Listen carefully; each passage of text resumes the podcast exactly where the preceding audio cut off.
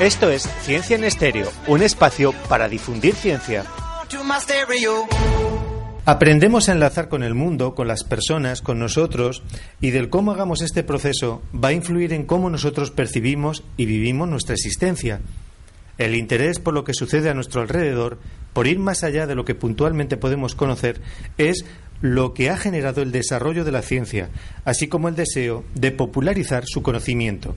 Y en esta última motivación nos volvemos a implicar como una forma a su vez de enriquecer nuestra propia experiencia.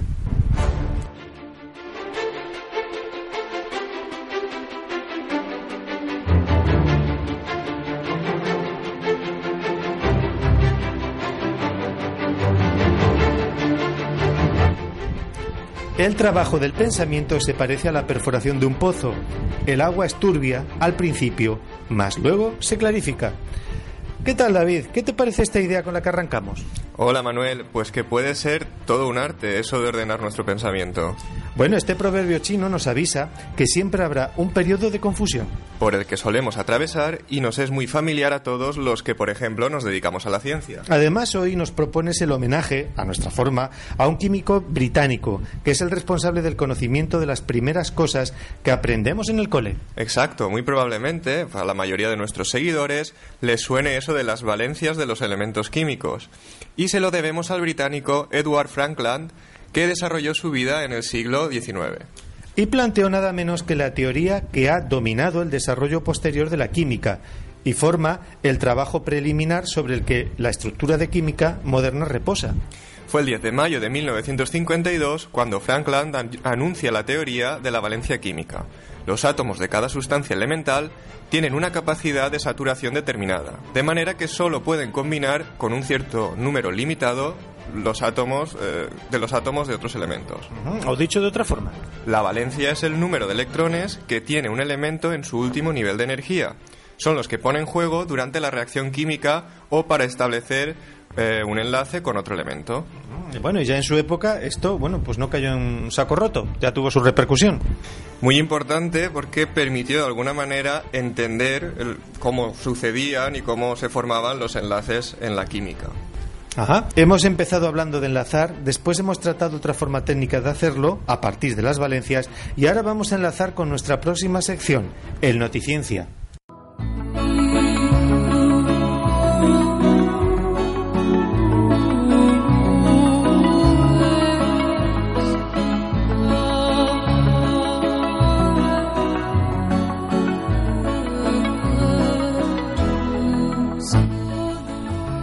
Ya con nuestro Noticiencia en marcha, abrimos con el siguiente titular.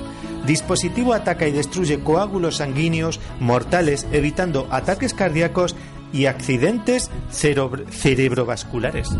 Casi ciencia ficción, pero muy interesante sin duda. La mayoría de accidentes cerebrovasculares se producen por pequeñas obstrucciones de grasa y plaquetas en los vasos sanguíneos del cerebro. Un tratamiento útil es el uso de anticoagulantes. El problema es que su suministro de forma genérica pues causa muchos efectos secundarios como son el sangrado excesivo. Estos científicos australianos han hecho unas cápsulas que se inyectarían a través de la sangre y que reconocen específicamente la superficie de esos coágulos mediante el uso de anticuerpos. Además, aprovechándose de la trombina, que destruye la capa proteica que recubre la cápsula, pues se libera el anticoagulante justo en la zona evitando así los efectos secundarios.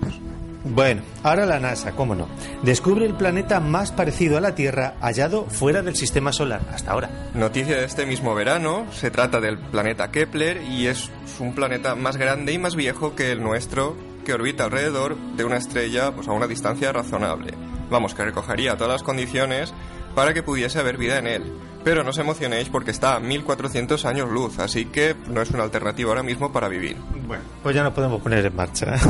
y para acabar, España albergará el mayor telescopio de rayos gamma del mundo.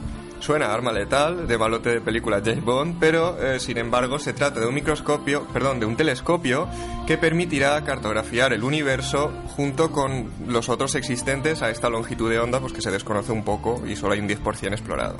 Bueno, pues ya está. Breve noticiencia el de hoy, pero sabemos que la ciencia también toma sus vacaciones y no abundan demasiado. Sin mucho más, pasamos ya a nuestro monográfico, de la mano de nuestra compañera Chantal.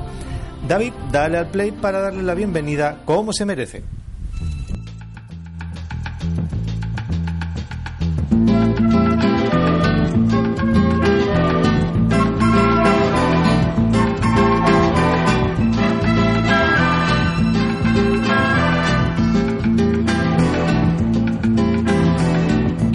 Porque mi niñez sigue jugando en tu playa. Y escondido tras las cañas duerme mi primer amor, llevo tu luz y tu olor por donde quiera que vaya. Y amontonado en tu arena, guardo amor, juegos y penas yo, que en la piel tengo el sabor amargo del llanto eterno que han vertido en ti cien pueblos de Algeciras a Estambul para que pintes de azul sus largas noches de invierno.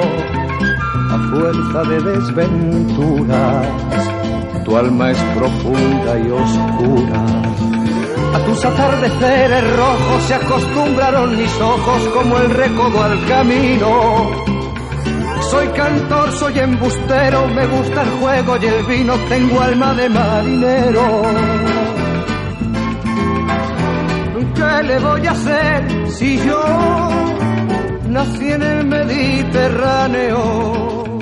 Nací en el Mediterráneo. Navegamos hacia el monográfico de hoy y es que Chantal nos dijo que hablaríamos sobre el Mediterráneo. Intuyo que vamos a tener hoy un ciencia en estéreo de lo más marino y refrescante que ya era hora. Hola Chantal. Hola Manuel. Refrescante, refrescante no lo sé, porque con las temperaturas que ha hecho este verano pues sí, y eso ha contribuido a que algas y medusas pues proliferen más en el agua. En fin, vamos a empezar si te parece. Pues vamos a empezar, Manuel, cómo no, explicando qué significa el nombre Mediterráneo. Y es que lo define perfectamente, porque Mediterráneo viene del latín mar Mediterráneo, cuyo significado es mar en el medio de las tierras. Sin embargo, los turcos lo llaman mar blanco en contraposición al mar negro. Los árabes lo conocen como mar intermedio y los antiguos egipcios lo nombraban como el Gran Verde. Pues creo que tenemos el, nombre más bonito, ¿no te parece, como dijo Serrat, el Mediterráneo, que es con el que nos quedamos? Pasamos a las cifras y es que el Mediterráneo representa el 1% de la superficie de los océanos, es decir, 2,51 millones de kilómetros cuadrados, que sería pues el equivalente a unas 5,4 veces eh, la superficie de España.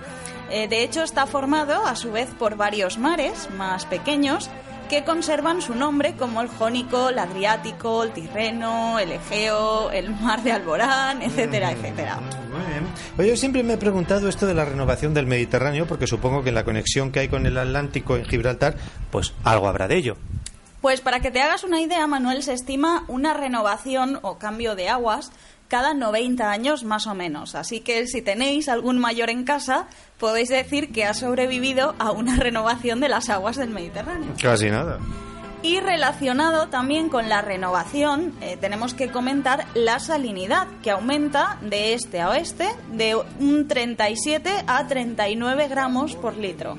Esto es lógico si tenemos en cuenta que no hay grandes zonas de intercambio con otros océanos, ¿no? Exacto. Tenemos el estrecho de Dardanelos, eh, que es el contacto con el Mar Negro, que es un mar cerrado pero también, y en este caso gracias a la acción humana que ha excavado el canal de Suez, existe un contacto con el Mar Rojo, el cual pues favorece la entrada de especies tropicales procedentes del Océano Índico.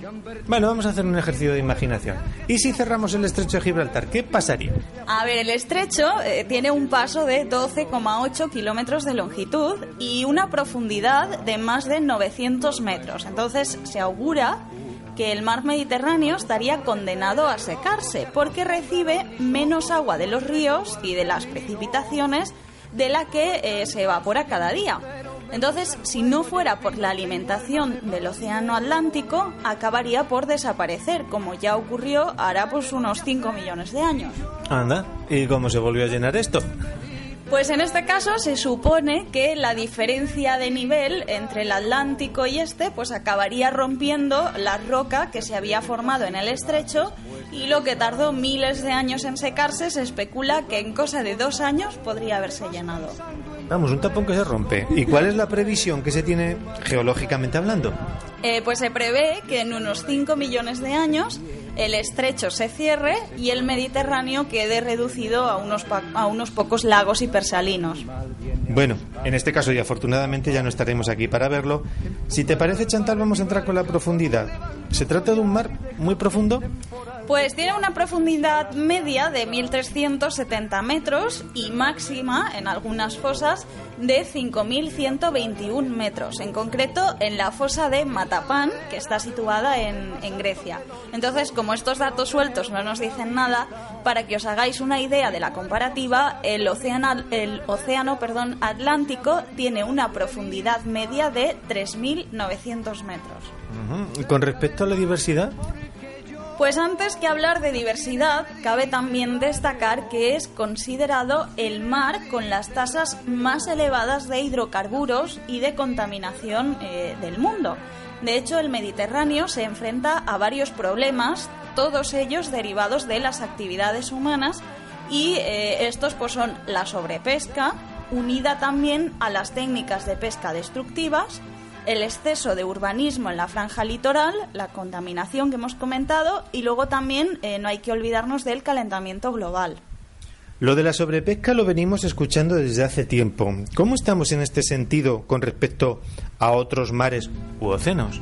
Se estima que la sobrepesca actual es más del doble que hace 50 años. Últimamente se ha conseguido bajar esta tasa un poco, pero todavía se, eh, sigue siendo superior a lo que el mar pues puede soportar. Ajá, y si esto lo comparamos pues con las capturas que hay a nivel mundial. Pues nos dice que en el Mediterráneo las capturas pesqueras constituyen el 1% de las hechas en todo el mundo. Aunque una vez en el mercado, he leído por ahí en algún sitio, que su valor económico se eleva hasta el 6% del total por la escasez de peces que se registra en sus aguas debido pues, a las características geográficas. Y en estos casos, Italia, Grecia, España y Francia son las potencias pesqueras eh, más importantes de este mar. Y a estas cuatro naciones europeas les corresponde el 70% de todas las capturas del Mediterráneo. Ah, ¿Y el resto cómo se lo reparten? quién se lo reparte?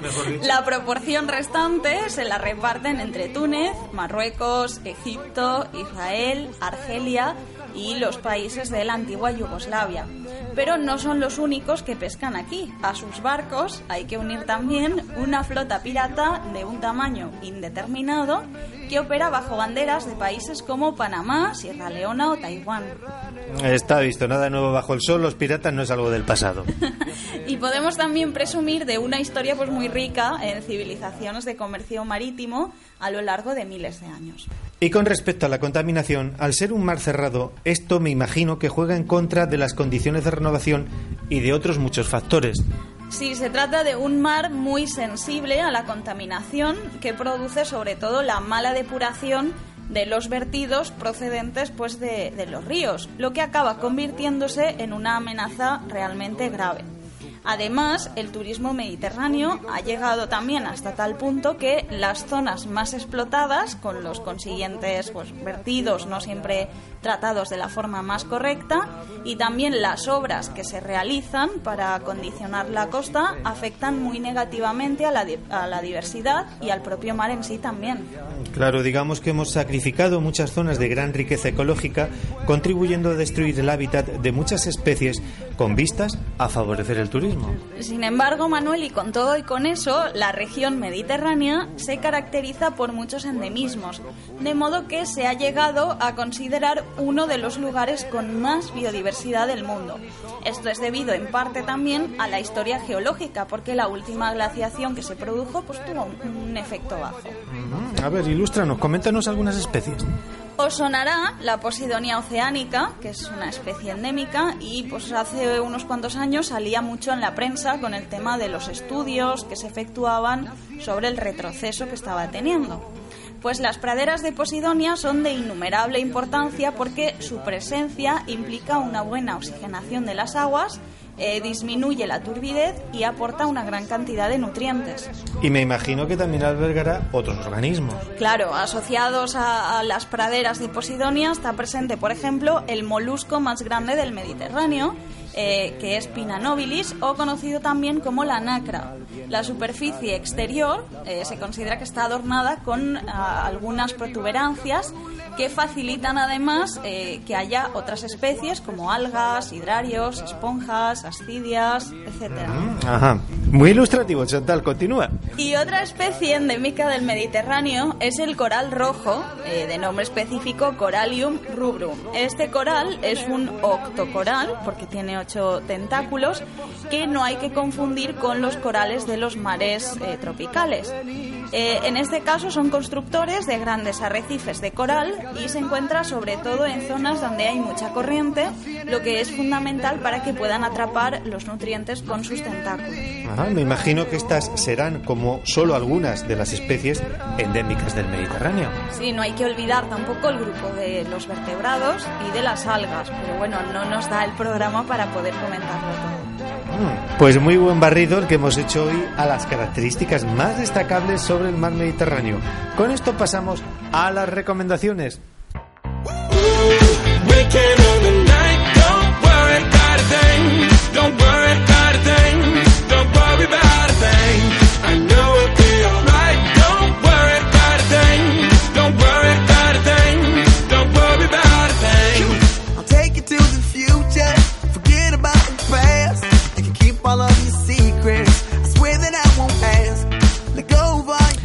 Bien, por aquí hay un señor que su cara me suena. ¿Qué nos traes por aquí de nuevo, David?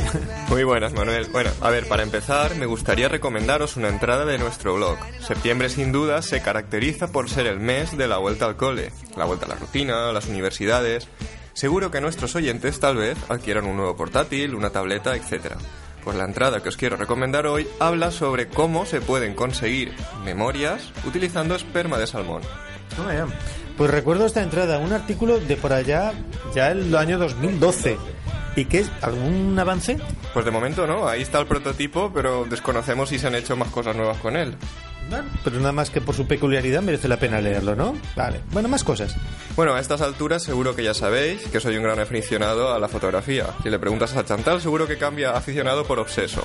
Sea como sea, las fechas que se acercan, el otoño, nos dejan unos paisajes impresionantes, con unas vistas y unos degradados que van del amarillo al rojo, pues dignos de ver. Quiero compartir con vosotros un link donde se han compilado fotos de sitios de España donde podréis disfrutar del otoño en todo su esplendor y sin duda sacar muchas fotos. Ah, la verdad que es un placer pasearse a partir de estas fechas y ver cómo cambia el paisaje y cómo las temperaturas hacen más fácil hacer estos recorridos sin tener que padecer mucho. En fin, ¿alguna cosita más? Hemos hablado de paseos para ver el otoño, pero a veces el tiempo se recrudece más y nos tenemos que quedar en casa. Desde Biogen Mall queremos compartir un enlace donde se recogen algunos libros de divulgación científica que han sido clasificados como imprescindibles. Bueno, divulgación científica en español. Bueno, chicos, pues muy bueno el programa de hoy. Solo me queda preguntaros, pues como de costumbre, ¿para la próxima? Pues a la próxima eh, hablaremos en nuestro monográfico acerca de la enfermedad del Alzheimer. Ah, muy bien.